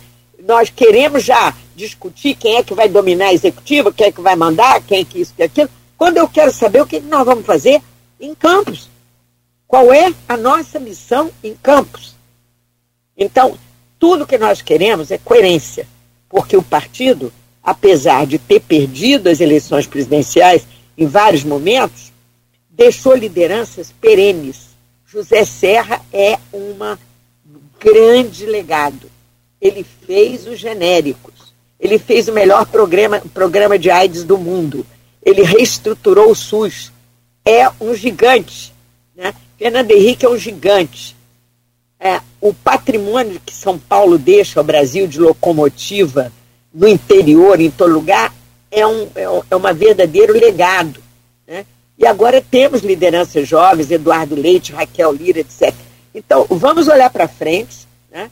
vamos é, é, pensar grande, que nosso país é cheio de oportunidades perdidas e que é isso que dói o coração da gente. Como é que pode você estar numa região dessa magnitude? E eu falo também de Macaé e eu falo de Itaperuna. Itaperuna é uma coisa, já foi campus, né? Então eu considero que essa região, onde tem três cidades dessa magnitude, é uma, é uma região destinada ao sucesso. Né? E é aguerrida, gosta da política, acredita e sabe fazer política. Se não soubesse, não tinha dado três governadores e um presidente da Câmara, então, da, da Assembleia. Eu acho que a gente tem que olhar para o espírito político, para a cultura política dessa região com respeito, porque ninguém constrói o futuro sem mobilizar o passado. Essa é a minha, a minha visão, né, que eu quero compartilhar com vocês. Quando você tem uma identidade como vocês têm, esse patrimônio cultural, esse petróleo que jorra por aí, o Porto do Açu, meu Deus do céu. Eu vou confidenciar a vocês uma coisa que é uma bomba para mim. Né? Eu estava numa reunião é, sobre a questão ambiental, água, etc., discutindo com. É, justamente estava lá o líder do Porto do Açu. E muito, muito gentilmente conversando comigo, ele me confidenciou uma coisa que eu considero uma bomba de nitrogênio para vocês. Ele disse o seguinte: a classe política daquela região que está no entorno do Porto do Açu parece que não tem a menor ideia do que nós podemos fazer e ainda não fizemos pela região. Isso é um recado que eu estou deixando para vocês. Estão perdendo, olhando demais para quem é presidente diretório, quem vai ganhar a eleição, como é que tira, como é que põe, etc. E pouco para as oportunidades extraordinárias que o petróleo vai oferecer, mas não por muito tempo, que o Porto de Açu vai oferecer por muito mais tempo. Né? Cadê as ferrovias? Cadê a infraestrutura? Cadê isso tudo que vocês precisam para se desenvolver? Cadê os jovens que vão tocar esse barco? Não perder pessoas formadas em campos, com o patrimônio das universidades de campos, como elas vão ficar na região e ficar bem, ficar melhorar a qualidade de vida, contribuir para o desenvolvimento de campos. Não podemos perder. Esse que é o meu é, profundo recado. O PSDB é um partido que não traiu social-democracia de jeito nenhum, e eu vou dizer a vocês, houve uma grande debate quanto ao nome do partido na época. Eu sou muito Franco Montoro, devo dizer a vocês, porque eu acho que ele foi o verdadeiro líder fundador desse partido porque ele foi eleito governador, ele fez a descentralização de São Paulo de uma maneira magnífica e generosa. Né? E eu devo a ele, inclusive, faço sem confidência aqui a vocês, é, a, ele indicou meu nome para Fernando Henrique. Fernando Henrique era meu amigo de muito tempo. Eu conheci Fernando Henrique, ele veio jantar na minha casa em Paris, quando eu estudava lá, ele era professor em Nanterre. Depois nos encontramos em Genebra. Eu criei com ele, ele criou, eu criei com ele a ANPOX, que é a Associação Nacional de Pós-Graduação e Pesquisa em Ciências Sociais, que é um patrimônio gigantesco das ciências sociais no Brasil. Então tinha essa história com o Fernando Henrique. Agora, Montoro era social-democrata, ele era cristão. Né? E eu prezo muito os cristãos, seja evangélico, seja católico, porque a religião organiza a sociedade. A religião protege a família. É isso que está acontecendo. Esses meninos que estão aí com a arma na mão provavelmente são abandonados. Né? Provavelmente o pai foi embora, a mãe trabalha, trabalha fora, e o menino está aí na internet vendo programas esquisitos aí o dia inteiro. Então vamos cuidar dessas crianças, vamos cuidar. Escola em tempo integral, isso tem que acontecer rapidamente para que esses problemas sejam resolvidos, mas a escola também tem que ser mais divertida, tem que ser mais criativa, para atrair a atenção dos jovens. Porque ninguém vai ficar lá sentado decorando um monte de mapas e coisas, não existe isso. Né? Então a gente tem que atrair os jovens para a escola, tornar a escola um lugar de sedução do conhecimento. Estamos na sociedade do conhecimento, precisamos atrair os jovens para o conhecimento. Né? Então, por que, que eu estou dizendo isso tudo? Porque eu tenho certeza que muitas pessoas que estão me ouvindo é, compartilham dessas minhas preocupações, podem às vezes ter até visões diferentes, mas estão nessa linha, né? nessa linha de ascensão, tirar o Brasil do pântano, da mediocridade, do clientelismo, né? de um, um Estado corrompido por dentro, pelo caroço. É isso que nós precisamos. E aí sim, esse Estado vai ajudar. Então, não tem é, neoliberalismo nenhum, ao contrário, a visão é estratégica, o Estado é um poderoso agente de planejamento estratégico e a sociedade é, com os empresários, com os empreendedores, com os trabalhadores, é, é, o, é, o, é o dinamismo, né? é, é, é, é o é o combustível que alimenta os partidos políticos. Agora, eu quero dizer a vocês uma coisa que eu tenho pensado muito e refletido muito. Não existe democracia sem partidos políticos. Não existe. E mais, não existe política sem partidos. Porque na China pode ser que não seja democrático, mas lá você tem 7 milhões de militantes do Partido Comunista que estão espalhados pelas províncias e quando a China faz um plano estratégico, como nós queremos fazer em campos, em outros lugares, leva quatro anos a discussão deles para amadurecer com a sociedade o plano. Foi isso que aconteceu agora. Eu acompanhei. Quando eles lançaram o plano, eu estava na Polônia, em Varsóvia. E quatro, cinco anos depois eu estava em Pequim e eu vi o plano, afinal, concluído. Então, o município é, Franco Montoro dizia isso. O, o governo federal e o, governo, e o Estado não existe. O que existe é o município. As pessoas moram e vivem, sofrem e são felizes no município. Então vamos olhar para o município. Bom, são 8h47, estamos conversando ao vivo com a Aspásia Camargo, aqui na Folha FM. E só alertar aqui, Aspásia, com sua licença, Rapidamente, os motoristas que estão agora em Barus, por exemplo, com é, intenção de acessar aqui o centro, houve um problema ali na ponte da Lapa e o movimento está bem intenso por ali agora. Se puder, acesse o centro, por exemplo, ou a margem direita do Paraíba pela ponte Leonel Brizola. Ô, ô, tem uma pergunta lá no, na página nossa no Face, o nosso streaming lá no, no Face agora e vem do Sérgio Mendes. Ele diz aqui: Bom dia, Cláudio e Rodrigo. Quero parabenizar a Aspásia Camargo pela altivez, espírito público e excelente entrevista. E ele é, assopra depois bode. ele diz aqui: é, tem candidato para Campos? É tema desse bloco agora as pretensões políticas do PSDB com Campos, com o Estado do Rio, né? E naturalmente você também, Aspásia. Então, eu não vou, não vou escolher candidato em Campos sem falar com o Sérgio Mendes, que ah, não é? O Sérgio Mendes é, é, é, é cidadania, é isso? Não. Eu acho que hoje está no cidadania, senão me, me fale aqui, me perdoe o Sérgio. Não importa onde ele estiver, né?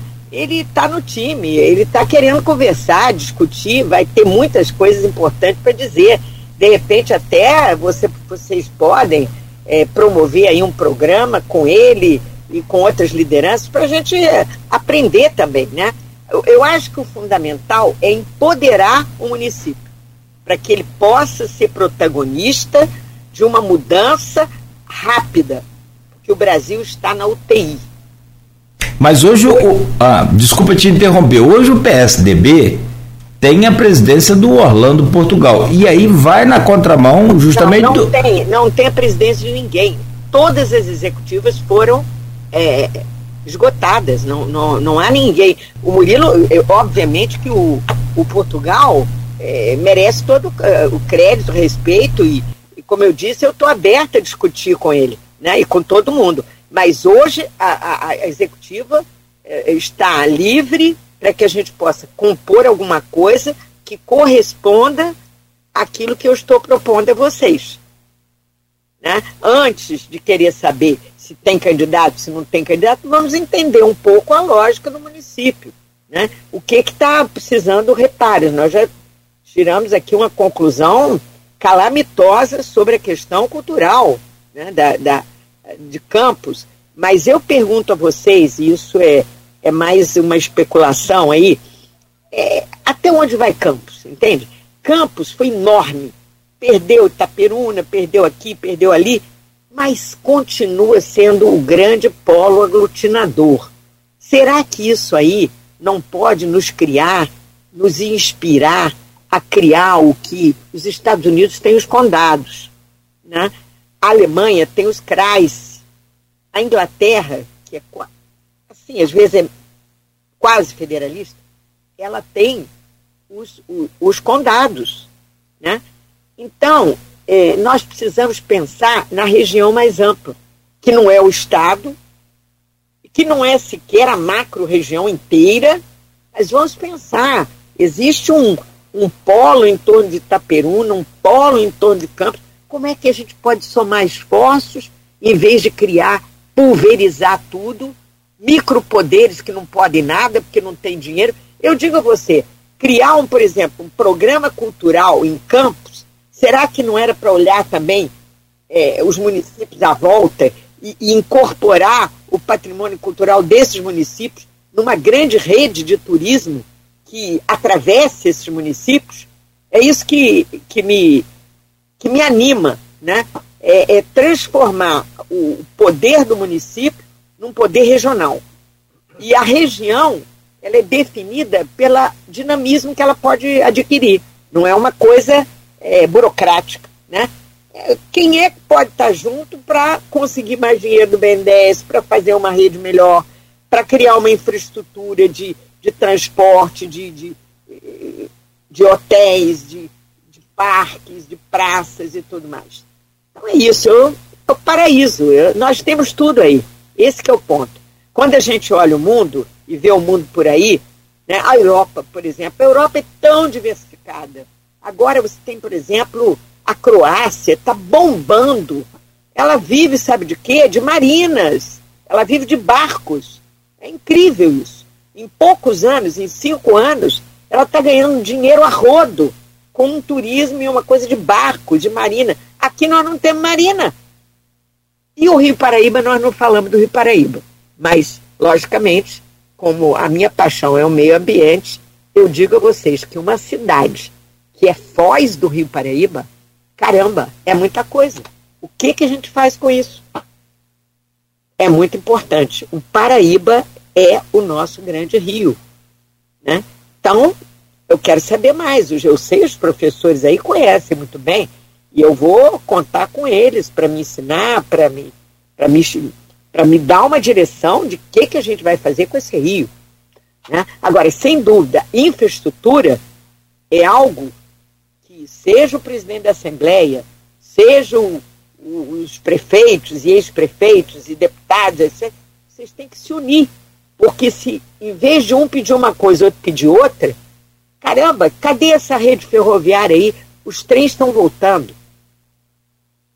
O Lula está querendo fazer um trem-bala que a gente não sabe para que, que serve muito bem, para ligar Rio e São Paulo. Mas é, eu prefiro ligar Itaperuna, é, Campos e tudo isso com e, e, linhas férreas que até já existiram, Miracema, essas coisas, sumiu tudo. Não sei se serão as mesmas, né? mas vou precisar de um engenheiro aí da região ou o ex-secretário de, de, de transporte, que temos grandes ex-secretários de transporte, para nos, nos orientar sobre o que fazer com isso. Pediu recursos da infraestrutura para tornar, para fazer justiça, tá? Porque eu, quando for a Campos, as próximas vezes, adoraria ir numa autoestrada tipo São Carlos, Petrópolis, que parece uma autoestrada alemã. E não me arrastar aí com a minha carroça por uma estrada apertada e cheia de gargalos e entupimentos é, que precisam realmente uma ponte safena aí. A gente está entrando na reta finalzinho do programa, faltam só cinco minutos. A gente teria muita coisa para falar ainda. É, desde já de deixar o espaço aberto para uma outra oportunidade de a gente voltar a falar, até convidando outras pessoas que possam compor também essa conversa. Mas rapidamente, a gente quando se, a gente viu agora, eu queria que você fizesse uma avaliação rápida do governo Cláudio Castro e, de, e também já emendasse com o governo Lula, o que você tem visto desse segundo mandato de Cláudio Castro até o momento e dessa, desse Lula 3 que as pessoas né, estão tá, tá se falando, como que você tem avaliado isso? É, o Estado do Rio de Janeiro com esse episódio em especial que foi a privatização da SEDAI, com os recursos que chegaram ao Estado e tem proporcionado alguns investimentos. Como que você avaliou isso? E também né, falando sobre a questão da presidência da República. Bem, tanta coisa em cinco minutos, é, que Deus me ilumine, né?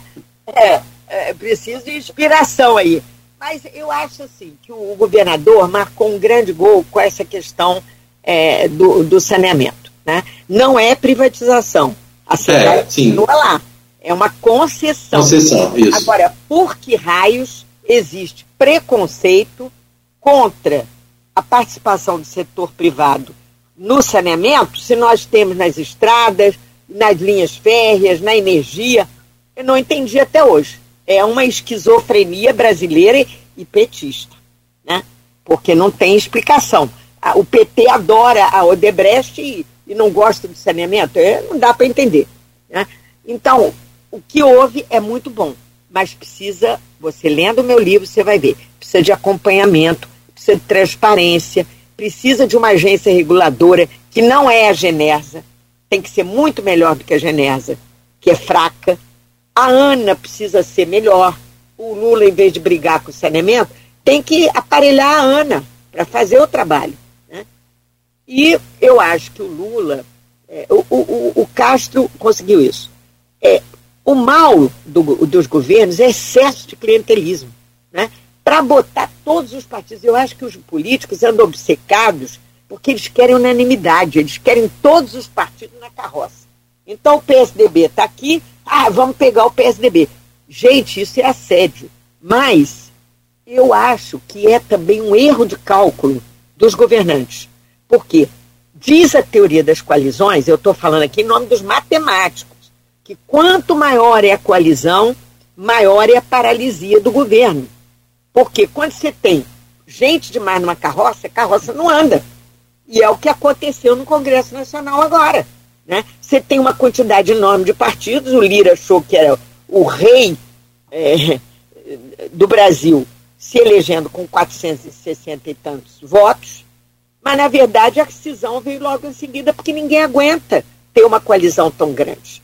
Então, temos que dar uma depuração disso aí. Né? E nós estamos numa posição crítica, mas não de jeito nenhum agressiva nem hostil. Né?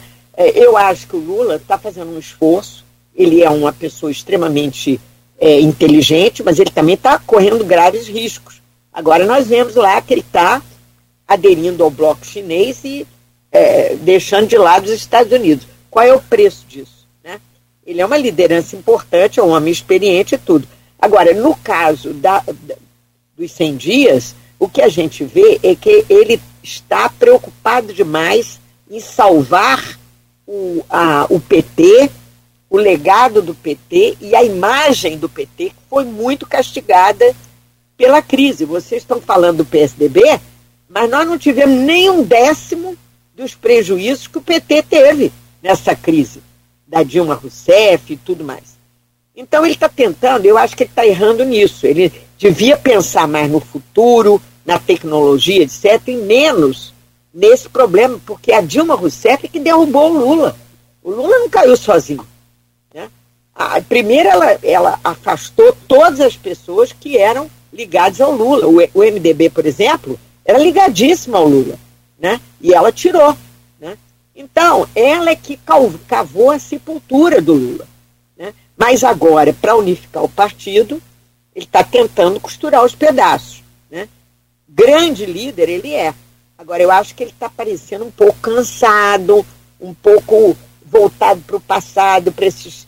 Eu, esse, esse Minha Casa Minha Vida, isso nunca foi um bom programa. Isso seria objeto de outra palestra, mas é, realmente nunca foi um programa muito bom.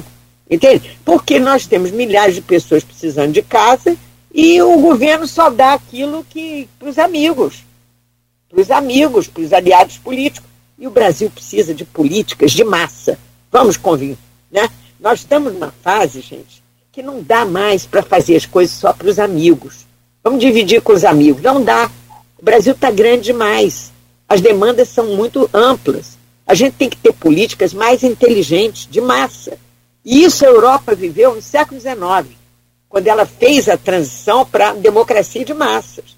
Nós temos que fazer, nós estamos ainda enclausurados numa pequena elite que, sem dúvida alguma, não é o PSDB. Né? Mas o PSDB acredita no poder é, transformador das lideranças. Isso nós acreditamos, das boas lideranças. Eu, por exemplo, eu vou dizer a vocês, eu carrego aqui no meu dedo um anel de engenheiro. Eu sou socióloga, meu marido é engenheiro, milita na, na, na, na clube de engenharia e tudo que é coisa. E eu carrego aqui o meu anel de engenheiro para poder pegar os bons fluidos dos, dos que fazem os projetos, do que os, dos que desenvolvem o país. Né? Então, como eles foram muito castigados, os nossos engenheiros, foram alijados do, do processo político e, e, do processo decisório dos estados, do governo, eu ponho esse anel aqui, eu digo, enquanto eles, nós estivermos em falta com eles, eu carrego esse anel. A gente chegou aí no finalzinho do programa, infelizmente, mas eu queria, eu sei que para as pessoas que quiserem acompanhar mais o seu trabalho, até ter acesso aos seus livros, você lançou um recentemente, né, voltado também a essa questão do saneamento. Quem quiser, tem rede social, site, é, qual, como é que pode acessar a todo esse conteúdo que você tem para compartilhar? A Espásia Camargo, em todas as redes. A Espásia Camargo entra, que vai estar aí. Inclusive, eu tive a boa surpresa de abrir o YouTube e ver uma entrevista recente onde eu falo muito de saneamento e falo das muito das favelas, né? Que está lá chamado Meu Amor pelo Rio, né? E tenho lá mais de 20 entrevistas e coisas importantes que eu disse desde tempos idos lá e que são muito interessantes. E eu estou com essa rede toda, Instagram e tudo mais, e pre me preparando também para é, colocar no, no, no e no e-commerce, no e no, no, nos e-books, né? O, o, o, meu epopeia de saneamento já está no e-books, né? E, e eu estou lançando outros livros agora. É uma, uma série chamada Brasil Gigante, que é sobre a história desse gigante que está entorpecido e que precisa é, despertar, né? E despertar não pelo governo federal, todo poderoso, porque ele está mal, vai muito mal, vai mal porque quer muito, é muito guloso. Né? Ele precisa dividir mais com as regiões o protagonismo do desenvolvimento econômico e as armas, né? Os instrumentos econômicos para fazer o desenvolvimento. Os fundos, a, as, a, a, enfim, as plataformas que a gente pode usar para desenvolver as cidades, que não fiquem aí de pedintes, né, com pires na mão, pedindo um dinheirinho para o governo federal, para o governador. Né? É isso. Perfeito. Olha, sabe que a gente tem aqui algumas, é, nesses anos todos já de, de, de Folha no ar, é, são quatro anos, ainda somos. É porque a rádio migrou para a FM agora tem quatro anos. Fizemos quatro anos agora no último 28 de março. Então, é, somos bebezinho ainda, estamos começando com, com a FM, mas com o Folha no Ar que já ganhou aí a, a preferência na, nas manhãs do, do campista e da região. Mas a gente, com esse tempo todo, a gente vai, acaba criando algumas soluções para os problemas que vão surgindo. Surgindo um problema. Aspásia Camargo vai ter que fazer um programa com a gente que tipo série de Netflix. Vamos fazer em episódios. Tá, ah, o seu conteúdo. Tá, claro. Eu quero dizer a você o seguinte, Cláudio e Rodrigo. Eu quero dizer duas coisas. Primeiro, que eu acredito muito no rádio.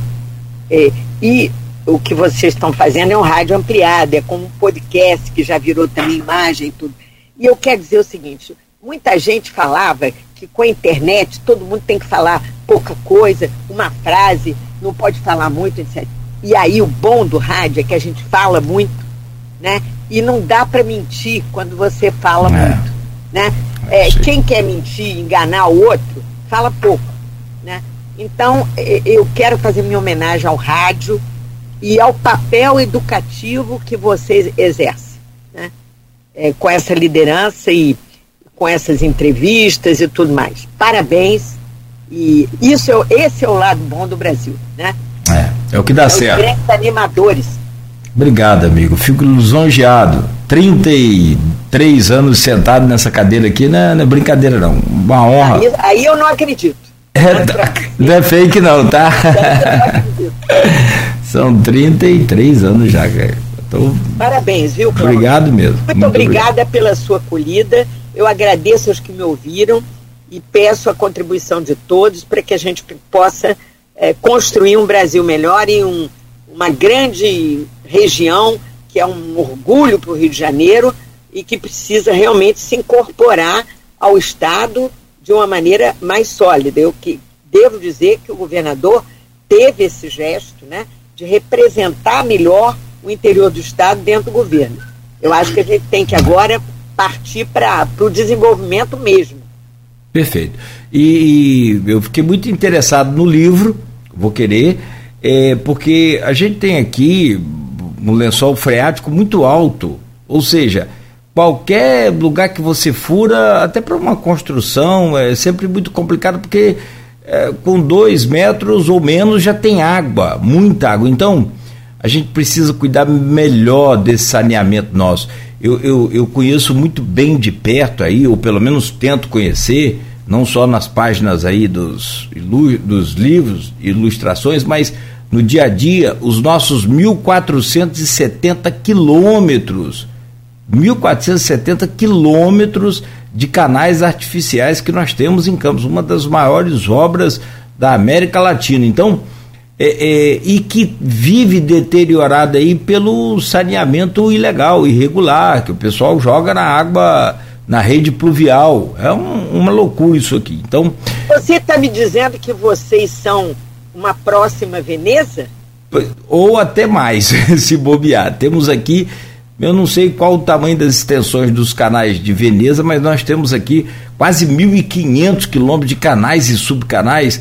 Que coisa! Que, que são, coisa. assim, fantásticos e, e para dizer a verdade, você tem aqui uma Asflucan, que é uma associação dos é, fornecedores de cana, lutando com uma máquina só para limpar esses canais. Na época do DNOS, Ó, como Sim. é que. Você se lembra bem, na época Ó, dele, tinha, 80, tinha 80 máquinas. Só para você ter ideia.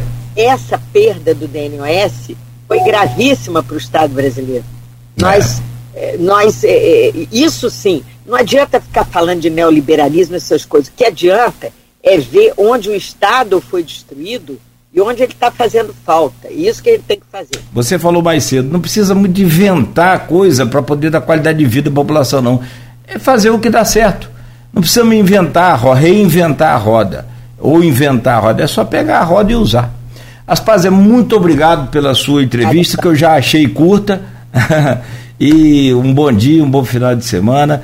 Sempre a nossa reverência aí ao poder das mulheres e mulher empoderada como você é sempre muito bem-vinda aqui ao nosso programa. Muito obrigado. Um grande abraço, obrigada a vocês e a todos que me ouviram. Sucesso. Até breve. Rodrigo, muito obrigado a você também, querido. Seu áudio está aberto aí? Seu microfone? Não, estava aberto não. É porque como a gente está de casa hoje, né, você está no estúdio, mas eu estou em casa. Então aqui sempre tem aquele carro de som que passa. então aí a gente tem que desligar o, o, tá o certo, microfone. Tá mas certo. agradecer mais uma vez as Aspásia.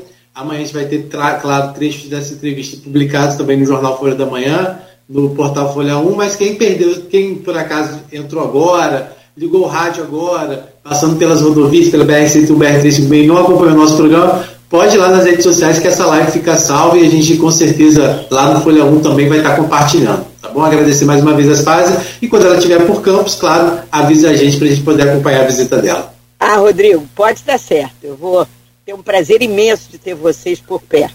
O seu livro aí para vender para a gente aqui. Tá bom? Um grande tá abraço, Aspásia. Obrigado. Bom, bom dia. Tá. Bom dia. Tá legal. Bom, aí começamos ao vivo com a Aspásia Camargo aqui na Folha FM, como o Rodrigo já disse, amanhã parte dessa entrevista do Jornal Folha da Manhã, o Jornal Folha da Manhã impresso, que sai amanhã bem cedo para as bancas e também as casas dos assinantes. A todos, muito obrigado. A você, Rodrigo, muito obrigado pela excelente semana. Segunda-feira estaremos de volta com o Folha no Ar às sete da manhã. O oferecimento de Proteus Unimed Campos, Laboratórios Plínio Bacelar e vacina Plínio Bacelar.